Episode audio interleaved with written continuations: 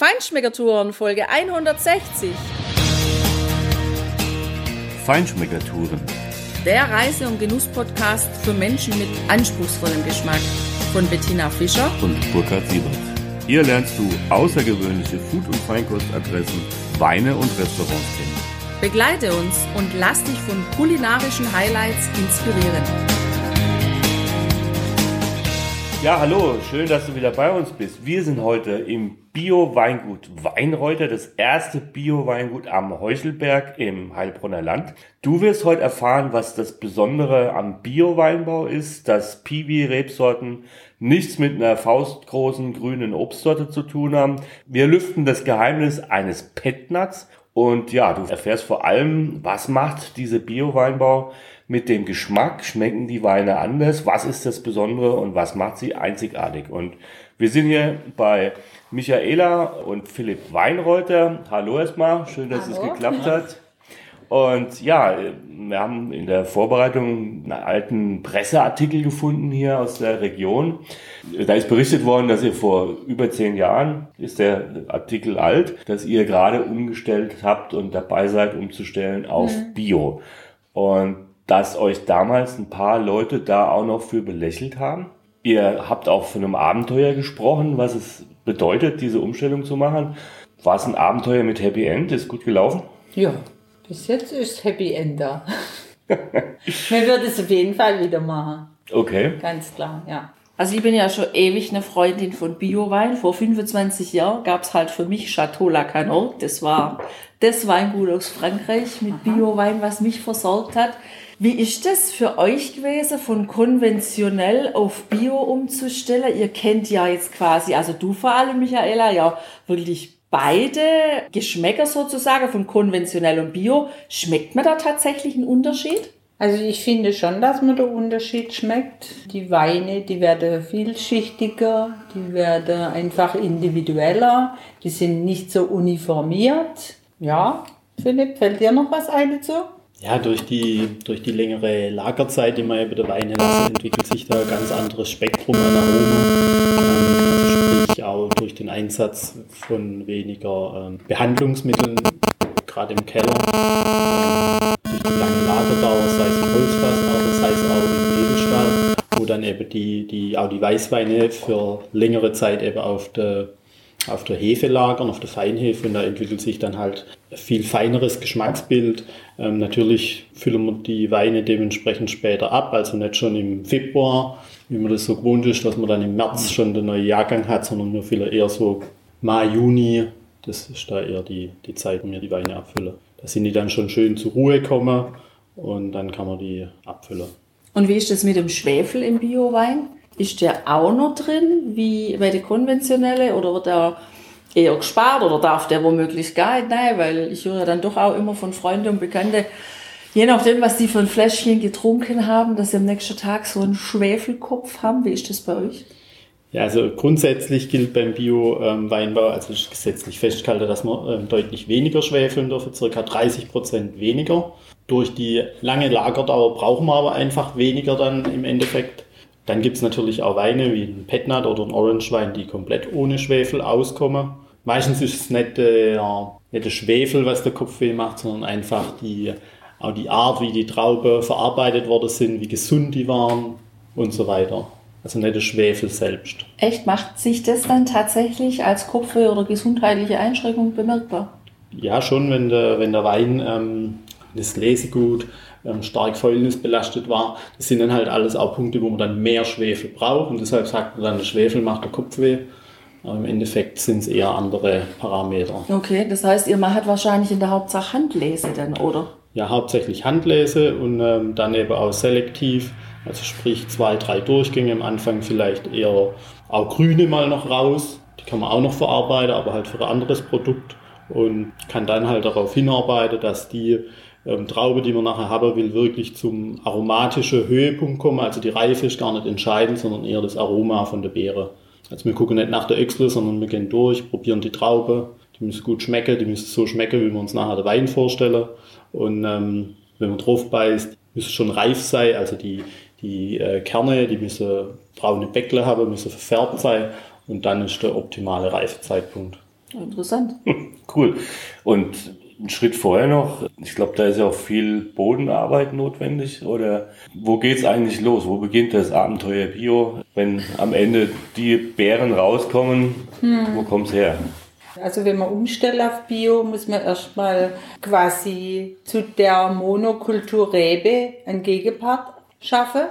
Durch die Einsaate, die wir machen mit den Blühmischungen, sind ganz viele verschiedene Kräuter und, und Blumen drin, viele Leguminose, die quasi den Stickstoff sammeln in der Luft und dann quasi nachher der Pflanze zur Verfügung stellen im Boden wieder an, an den Wurzeln. Das ist für mich eigentlich das, dass wenn die Rebe in einem gesunden, vitalen Boden steht, wenn die Rebe sich wohlfühlt im Boden, dann kann das nachher auch was mit gute Traube werden. Also das A und O ist eigentlich, dass man erst einmal an der Bodenbearbeitung anfängt. Dass man da eine schöne Begrünung macht, dass man die auch nicht mulcht, also Mulche im Sinne von Abmäher, sondern einfach nur umknickt, damit die ganze Lebewesen dann noch ihren Rückzugsraum haben. Das ist eigentlich das A und O. Erst einmal der Boden. Und dann natürlich auch die Laubarbeiten. Man muss äh, punktgenauer die Laubarbeiten machen. Man muss auch gucken, dass immer gute Belüftung da ist. Weil äh, wenn die, die Laubwand zu eng ist, dann trifft man auch nachher mit unseren ökologischen Pflanzenschutzmitteln nicht mehr so genau oder nicht alles. Und es ist ja bei uns so, nur das, was wir treffen, ist wirklich geschützt. Und das, was wir nicht treffen bei unseren Durchgängen, das ist halt dann nicht geschützt. Also es ist erstens mal der Boden und dann natürlich die Laubarbeiter ganz wichtig. Super, also das heißt, äh, Stickstoff, das bringe ich immer auch so mit Dünger in Verbindung. Das braucht ihr ja dann gar nicht. Das dürft ihr aber wahrscheinlich gar nicht einsetzen und müsst ihr vor allem nicht, weil das auf natürliche Art und Weise quasi Genau. den, den Reben zur Verfügung Ja, gestellt ja, wird. ja, ne? ja. Da fragst du dich echt, warum du das anders machst. Ne? Also. Ja, das könnte ja nur mit dem zusammenhängen, dass Bio-Weinkultivierung vielleicht mehr Arbeit bedeutet. Also würde sich jetzt bei mir so. Mit Sicherheit, ja. Ist schon so, oder? Ja, ja, ja. Viel intensiver draußen die Arbeit. Aber die Arbeit macht dann mehr Spaß. Okay. ist ganz wichtig. Nee, das ist ja wirklich, wenn man dann mal so durchläuft und dann riecht es dann nach einem Fenchel oder man sieht Oh, ein paar herrlich. Ringelblumen oder Ja. ein tolle Klee oder so. Ja, das ist einfach toll. Was ist die Philosophie oder der Grund dahinter, warum ihr das gemacht habt? Also das ist mehr Arbeit, aber super Ergebnisse. So viel kann ich dir, lieber Hörer, schon mal vorweg verraten, weil hinten nach verkostet man noch was, aber wir kennen natürlich ein paar der Weine schon. Aber was, was war der Grund, dass ihr diesen Weg gewählt habt? Ja, ganz klar war schon ganz, ganz früher, äh, dass man aufs Herbizid verzichten kann. Also man wollte schon immer kein Herbizid oder so wenig wie möglich ausbringen. Früher dann nur am Stock, nur so ein Punkt um den Stock. Alles andere haben wir dann Bodenbearbeitung gemacht. Und irgendwann haben wir dann gesagt, also durch die Familie, durch Kinder, äh, macht, probiert man viel mit Homöopathie und so aus. Und wenn man dann merkt, das funktioniert bei einem selber, dann kann man ja mal gucken, ob man nicht auch so was für unsere Weinberge finden würde. Und so ist das halt peu à peu entstanden. Mhm. Ja. Super. Ich habe gelesen, ihr habt ja auch dann nochmal quasi einen draufgesetzt, weil es bestimmte Rebsorten gibt, die eben besonders widerstandsfähig sind, also die von sich aus schon viel Schutz mitbringen. Diese Piwi, also Pilzwiderstandsfähige. Was ist denn das genau und was habt ihr da im Programm? Also Piwis, das sind, ähm, wie gesagt, äh, pilzwiderstandsfähige Rebsorte, das sind Kreuzungen aus der Amerikanerrebe und der Europäerrebe. So, dass ähm, die früher relativ wild geschmeckt haben und auch so komischen Geschmack bei sich hatte. Man sagt, äh, der Foxton ist da ganz bekannt.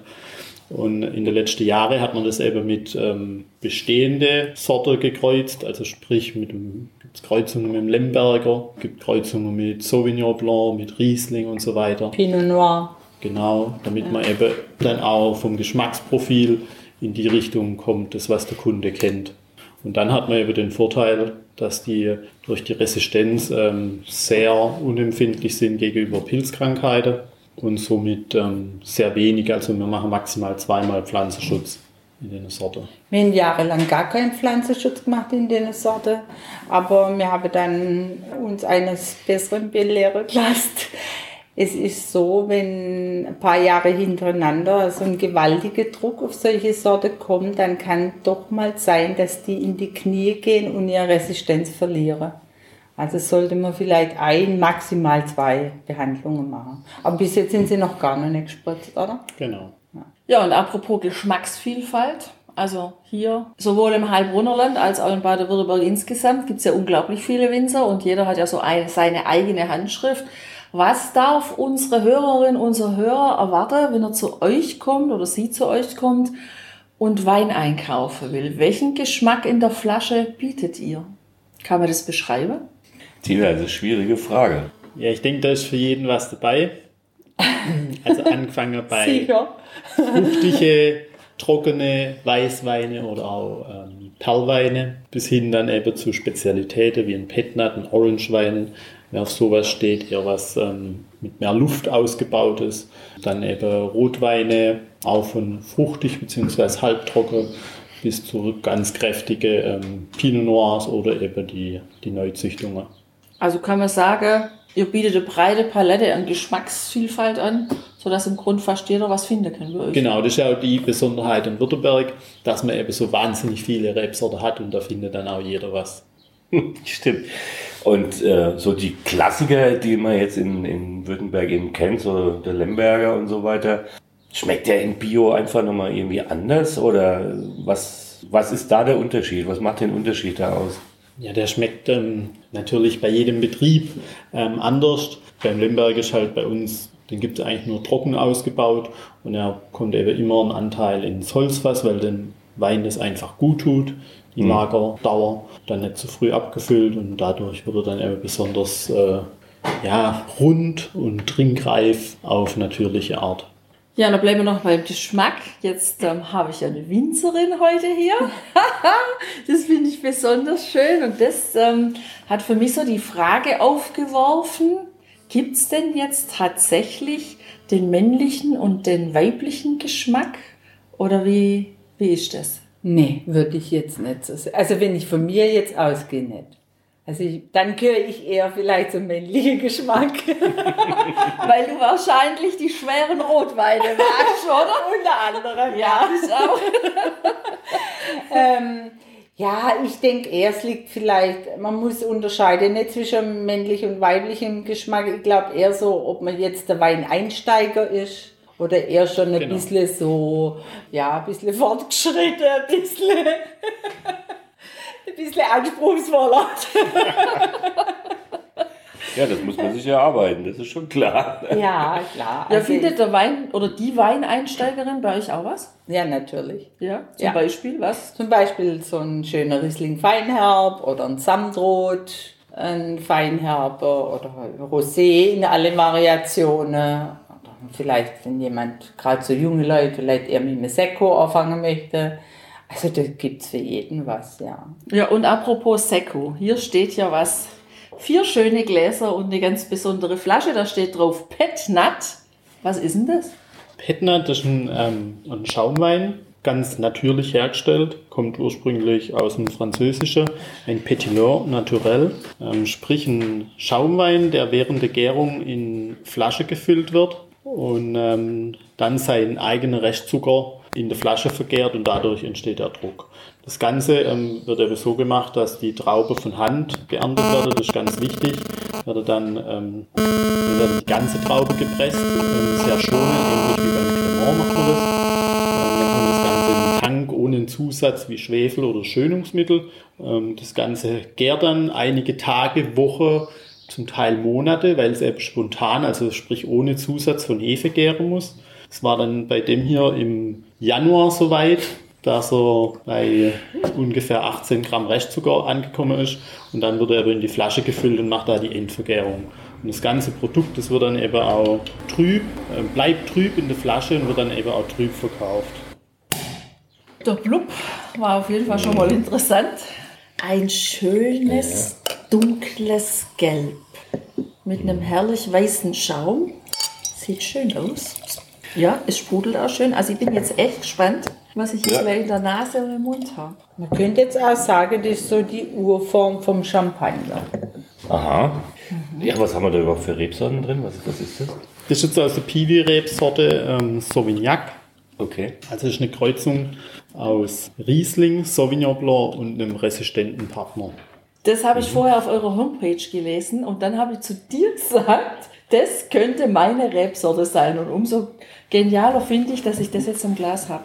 Ja, also schwarze Johannisbeer habe ich erstmal in der Nase. Und im Geschmack, also direkt nach dem ersten Schluck, kommt für mich aber so die Frische und die Aromatik vom Riesling durch. Interessant. Ja, das ist eine echt vitale Perlage. Schön. Und es erinnert mich ein bisschen so an Orange Wein. Ja. Also nichts leichtes, frisches für mich, sondern eher schon füllig, voluminös, wo auch, ähm, wenn man es jetzt nicht solo trinkt, sondern zu was zum Essen, echt ein starker Gegenpart braucht. Hm. Da ist was im Glas, aber wirklich, ja. Ja. Also, das ist, äh, das ist echt ein interessantes Ja, interessante Vertreter. Also auch, ja, einfach diese, diese Kraft, die, die Energie, die da drin ist. Ja. genau. Also da kann ich mir echt, da geht auch was richtig Schweres, ja, Ja. vom Grill, jetzt im Sommer. Das ist eine richtig tolle Sache hier. Ja, und das ist quasi, also so der, der Urahne des Champagners, ja. So richtig bodenständig natürlich, ja. Also das gefällt mir sehr gut. Mir auch. Freut uns. Das Ja. ist mal wirklich was Besonderes. Also, ja. Das ist was für Fortgeschnittene. Schau, immer so, ja, das, da kann man immer so kribbeln. Wird's was? Gärt er weiter? Ja gut, das ist äh, klar. Weil das Ganze darf ja nicht, also die, die natürliche Hefe, die setzt sich ja auch im Tank unter ab bei der Gärung. Die muss man dann auch aufrühren, dann kommt das Ganze in die Flasche. Aber natürlich will man in der Flasche dann nicht zu viel Hefe, dass dann nachher drei Zentimeter hoch die Hefe drin ist, sondern es soll möglichst wenig drin sein, er soll möglichst hell sein, er soll möglichst von der Farbe noch leuchtend sein und wenig eher so die, die oxidative Richtung äh, kriege. Und da ist das immer äh, ganz spannend. Ich denke aber auch, dass dann mit die Sorte entscheidend ist. Ja, also wenn ich so an Champagner denke, ja, oder, oder an Cremants aus dem Elsass oder so, das ist ein- irgendwie eine ganz eigene Kategorie. Ja. Genau. Das ist was völlig anderes, total naturbelassen, ja, ganz natürlich. Das hier, Ja, das hat überhaupt mit Champagner wenig zu tun, finde ich. Beim Champagner und beim Cremant, da versucht man durch die lange Lagerdauer auf der, auf der Hefe die Aromatik zu verändern. Man macht ja da auch die Ganztraubepressung, die ähm, relativ, die Weine sind ja relativ schlank, weniger Primärarome, sondern eher dann eben die langanhaltende Aromatik, die am Gaumen bleibt. Und das ist halt von der Rebsorte her was ganz anderes. Das ist sehr primärfruchtig. Durch die Kreuzung Sauvignon Blanc Riesling da merkt man schon deutlich auch die, ein bisschen was von der Sauvignon Blanc Aromatik. Und das Ganze dann aber eben in Verbindung mit der Kraft, also der hat jetzt auch nicht zu wenig ähm, Alkohol, der hat über 12,5 Volumenprozent, ähm, hat relativ wenig Säure, was aber nicht stört, weil er ist trotzdem prickelnd und frisch in dem Sinn und ähm, die wenige Säure, die gibt ihm halt mehr Kraft. Als jetzt der aktuelle Jahrgang, der hat jetzt deutlich mehr Säure, das ist dann eher was Leichteres. ah, okay. Also das kommt uns natürlich richtig zu Pass, weil wir die Säure nicht so vertragen. Das macht es echt spannend, ja. Genau, also die Toastnoten hat es nicht, braucht er aber auch nicht, weil einfach super fruchtig ist. Ja, Mensch, klasse. Also das ist ja wirklich was Außergewöhnliches. Das wäre schon quasi die Antwort, Tina, auf die Frage, wenn jemand herkommt ins Heilbronner Land oder in die Gegend hier, Nordwürttemberg, warum muss er unbedingt zu euch kommen? Die Frage brauchen wir eigentlich nicht mehr stellen, weil die hat sich hiermit Ja, geklärt. die Antwort ist Petnat, ist klar. Super. Und ich denke auch, dass man eher wegkommt von den ganz, ganz traditionellen Sorte, sage ich jetzt mal. Wenn wir mir jetzt halt Rebe pflanzen, pflanzen wir ja die für unsere Kinder, für unsere Enkel. Und wenn ich dann so sehe, wie man gerade tickt, dann muss es schmecken und muss eine geile Flasche sein mit einem tollen Etikett und fertig. Da fragt doch keiner. Freilich wird ein Trollinger Lemberger und ein Lemberger und ein Samtrot und so, das wird immer seine Berechtigung behalten. Aber äh, letztendlich im, im internationalen Markt juckt doch das keiner. Und man muss ja gucken, alles, ja. ah, das muss so wenig wie möglich äh, oder gar keinen Pflanzenschutz machen muss. Man schläft ja dann auch echt ruhiger, weil man ja nicht so Ja, wie, wie Trollinger ist ja gerade das Gegenteil. Da muss man ja wirklich, da hat man ja immer Sorge und, und trotzdem passiert oft was. Und ich denke dann einfach, ja, man fährt nicht durch die Wengert so oft, man muss nicht so oft spritzen, man spart sich das alles. Ist einfach auch umweltfreundlicher. Und was ich in dem ganz toll finde, ist, dass er halt wirklich so bleibt, der verfärbt sich nicht. Also bevor wir mit Petnat angefangen haben, haben wir natürlich auch uns immer wieder ein paar gekauft und probiert. Die eine war am ersten Tag genial, dann haben wir sie in die Küche stehen gelassen, dann hat sich da was abgesetzt. Dann war der orange, dann war er braun einen Tag später. Ja, und mm. das ist eigentlich, das, das finde ich das richtig toll, dass der so bleibt. Ja, schön. Das hat echt klasse Farbe. Also ich finde den ja echt wirklich interessant und ich habe so schon meine Vorstellung, bin mir aber nicht sicher, ob das passt von der Speisenkombination her. Michaela, was, was würdest du denn jetzt zum Beispiel als, als eine Möglichkeit empfehlen, den Petnat zu kombinieren mit einem Gericht? Vielleicht ein toller Burger mit einem Krautsalat, so was richtig okay. Kräftiges. Philipp, hast du noch eine Idee? Einfach so auf der Terrasse kann man auch trinken. Ja, das geht also ganz klar. Und eine Salamiplatte vielleicht mit Speck und so oh, ja. Ich, ich habe schon gedacht, ich habe irgendwie Halluzinas oder so, weil ich dachte tatsächlich beim ersten Schluck, Mensch, der hätte mir gestern zu meinem Rindersteak vom Grill auch geschmeckt. Und da bin ich auch echt froh, dass du mich jetzt bestätigst, ja. Und äh, ich da nicht völlig von der Spur war, ja. Aber klar, und wenn's Steak oder der Burger gegessen ist, dann einfach so, ja, zum Nachtrinken auf der Terrasse, genau. Perfekt. Mhm. so, jetzt hast du noch einen, einen Klassiker aufgemacht, Philipp, ein Samtrot Reserve. Was erwartet uns denn da Spezielles, Tolles? Genau, der Samtrot ähm, ist eine traditionelle Rebsorte in Württemberg, in Württemberg entdeckt worden. Und die Besonderheit bei dem Samtrot ist, dass die ähm, Traube aus unserer ältesten ähm, Samtrotweinberge kommen in Talheim. Die werden stark ertragsreduziert, beziehungsweise aufgrund des Alters gibt es auch nicht so einen hohen Ertrag. Also liegen wir im Ertrag bei ca. 30 Kilo vom Arm. Das Ganze ähm, wird natürlich von Hand geerntet ähm, zum optimalen Zeitpunkt wird dann auf der Maische vergoren und lagert dann anschließend in ähm, Barrikfässer für mindestens 20 Monate. Der Jahrgang jetzt ähm, für 24 Monate in ähm, teils schwäbischer Eiche, teils französischer Eiche. Okay. Und das ist jetzt was für ein Jahrgang? 2016. 2016, okay. Genau. Und das heißt, den hatte der zwei Jahre im, im Barrikholz. Okay. Da bin ich jetzt mal ganz gespannt, weil Samtrot verbinde ich immer so eher ja, mit, so wie der Name halt klingt, ne, was Samtiges, Weiches. Mm. Wow. Also der hat einen super Duft für mich nach dem Holz, aber nicht erschlagend, sondern es ist einfach schön deutlich da, gibt einen schönen Rahmen. Und die Nase, Tina, also wenn ich das so sage, dass ich das sehr mediterran finde, dann meine ich das immer als Kompliment. Weil das natürlich auch einige unserer Lieblingsgegenden sind, aber der kommt hier richtig gut raus. Also ich habe noch nie ein Samtrot, ja. gut, auch noch nicht so viele getrunken oder, oder verkostet, aber so ein Samtrot habe ich wirklich noch nie gehabt. Also ein unheimlich schönes, volles Mundgefühl, hat so leichte Tannine, das finde ich sehr angenehm, zumal die sehr super sanft sind, also so samtig, die Tannine. Ja, Gefällt mir mhm. gut, dieser Wein. Ein bisschen Lakritz habe ich in der Nase. Genau. Oh, meine Nase geht noch. Wie schön. Lakritz mag ich nicht, ich habe da Süßholz. Apropos Riechen, habe ich auch schon ein paar Mal gehört. Die Frauen hätten die besseren Nasen als die Männer. Ist da was dran? Was sagt ihr? Also ich denke, man kann seine Nase auch super gut schulen.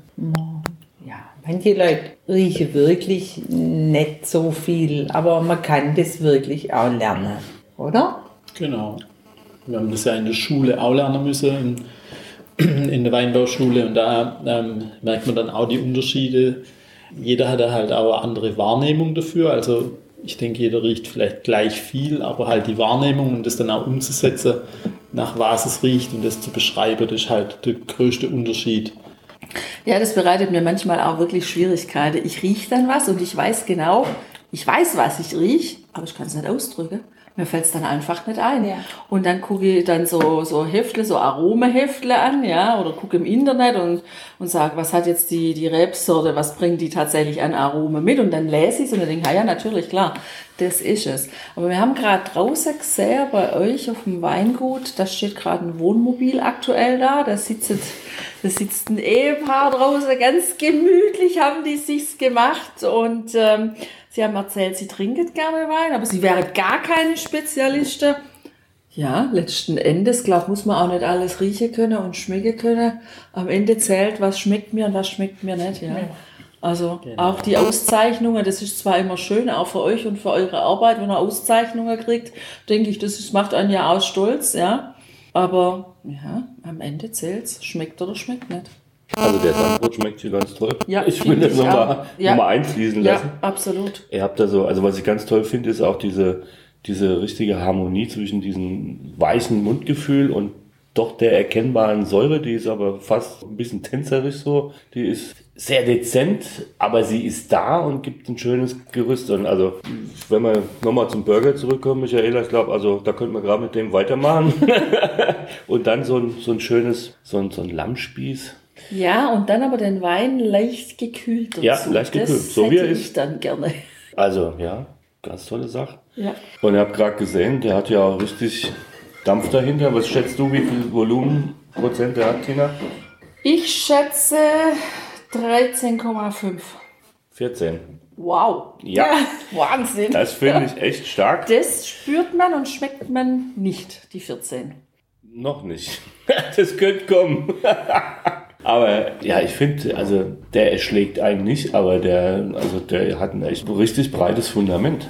Elegant, samtig weich, wie der Name schon andeutet, der Rebe, aber also richtig gut. Das heißt, also auch die Frage, du hast es glaube ich vorhin gestellt, Tina, ja?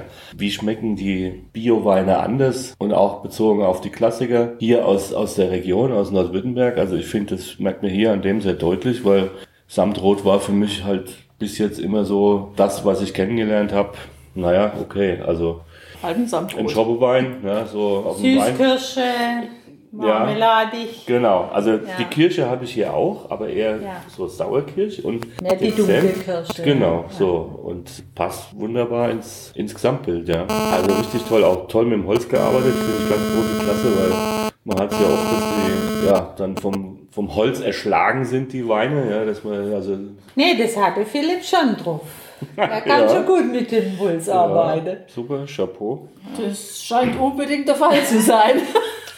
Also erinnert mich ein bisschen von der Stilistik so an das neue Rioja, über was wir ja auch schon berichtet haben. Das alte Rioja, in Anführungszeichen, das sind die, die halt Holz, Holz, Holz. Ja, ja, ja. Und nach sonst muss es nicht viel schmecken. Und das hier ist so die, genau diese neue, frische Stilistik, richtig toll. Also Chapeau, gefällt mir echt gut. Ja, super. Und ähm, ich habe gesehen, ihr bietet ja auch Veranstaltungen an. Was steht da gerade an?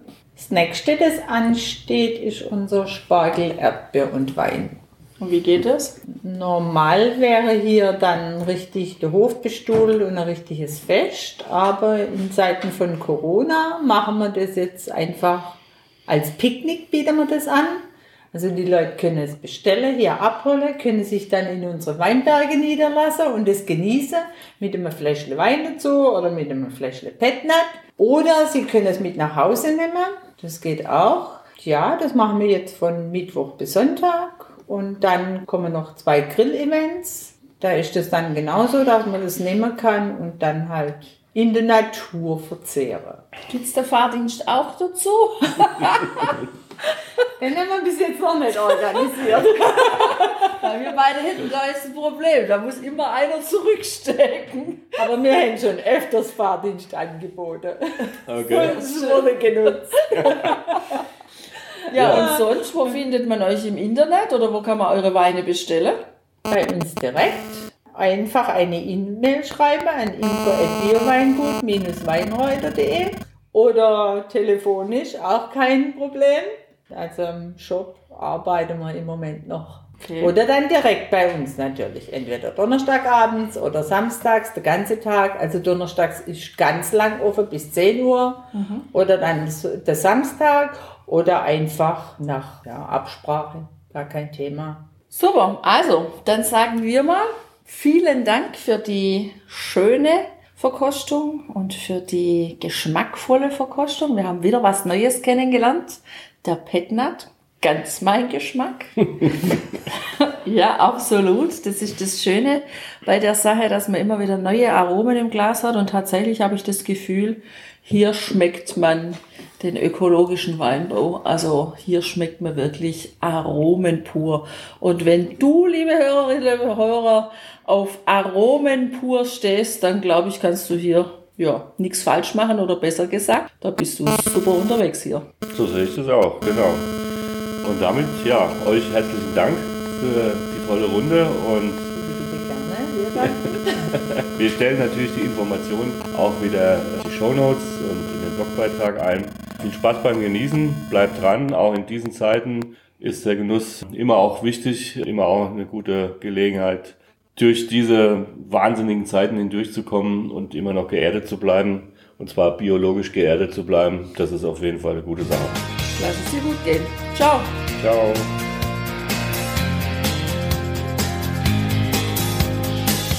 Hier endet dein Genusserlebnis noch lange nicht. Komm rüber auf unsere Homepage feinschmeckertouren.de und schau dir die Bilder zu unserer Show an. Dort findest du auch wertvolle Links zu den heutigen Empfehlungen. Verpasst keine Neuigkeiten mehr und trag dich am besten gleich in unseren Newsletter ein. Wir freuen uns auf deine Anregungen für weitere Episoden und einen regen Austausch mit dir. Viel Spaß beim Genießen, denn du weißt ja, wahrer Reichtum besteht nicht im Besitz, sondern im Genuss. Deine Feinschmecker Guides Bettina und Burkhard.